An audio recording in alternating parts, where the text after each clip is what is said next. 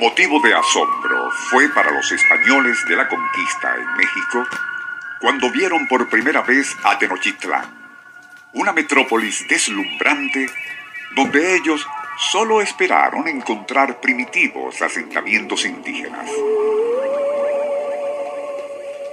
Suntuosos templos, estructuras piramidales y construcciones de tal refinamiento que superaban lo que hasta entonces habían conocido.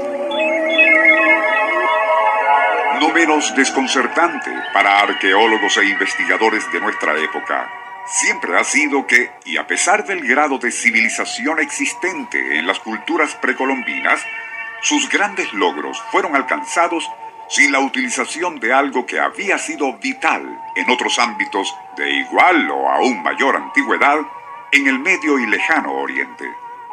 Estamos hablando, por supuesto, de la rueda.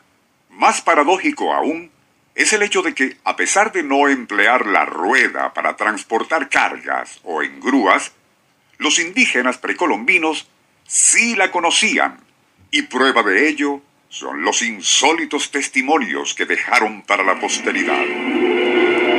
El Circuito Éxitos presenta Nuestro insólito universo. Cinco minutos recorriendo nuestro mundo sorprendente. Una producción nacional independiente de Rafael Silva, certificado número 3664. Según lo comenta el arqueólogo Robert Struthers en un artículo escrito sobre el Museo Antropológico de México, y citamos, Durante mucho tiempo se pensó que el empleo de la rueda era desconocido en la América precolombina, pero evidencia de lo contrario se encuentra en un pequeño juguete que el explorador francés Desiré Charnay desenterró en 1880 y dentro de un antiquísimo cementerio indígena cerca de Popocatépetl, México.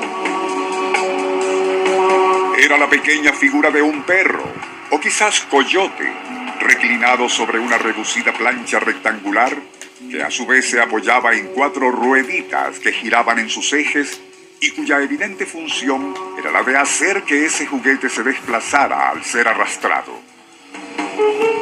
Luego en 1940 Matthew Stirling, arqueólogo especializado en el estudio de ruedas en civilizaciones antiguas, descubrió unas ocho con sus respectivos ejes, claramente diseñadas para hacer rodar la pequeña imagen de un jaguar. En 1960, el investigador alemán Hasso von Winning reportó haber descubierto 18 figurinas montadas sobre bases con pequeñas ruedecillas el que fuesen juguete o quizás objetos ceremoniales sería irrelevante, pues lo que importa es que aquellas civilizaciones precolombinas sí parecían estar al tanto de que unas ruedas facilitaban el movimiento o traslado de objetos. Pero, ¿y cómo es que según toda evidencia no la utilizaron para transportar, por ejemplo, aquellas enormes y pesadas moles de granito de las cuales tallaban sus monumentales esculturas y estelas. ¿Cómo es que limitaban su empleo únicamente en lo que se supone eran juguetes?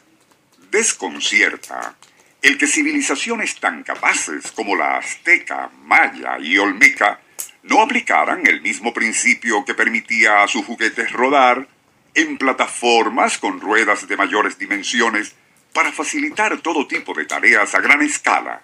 Hay quien opina que sí lo hacían, pero que, siendo de madera aquellas ruedas, quizás el paso del tiempo y los elementos terminaban desintegrándolas sin dejar rastros. No ocurrió lo mismo con las de los juguetes, pues esas estaban talladas en piedra u otro material mucho más duradero. En todo caso, el enigma, o paradoja si se quiere, continúa siendo el que una invención de tal magnitud solo se hubiera aprovechado para hacer rodar juguetes.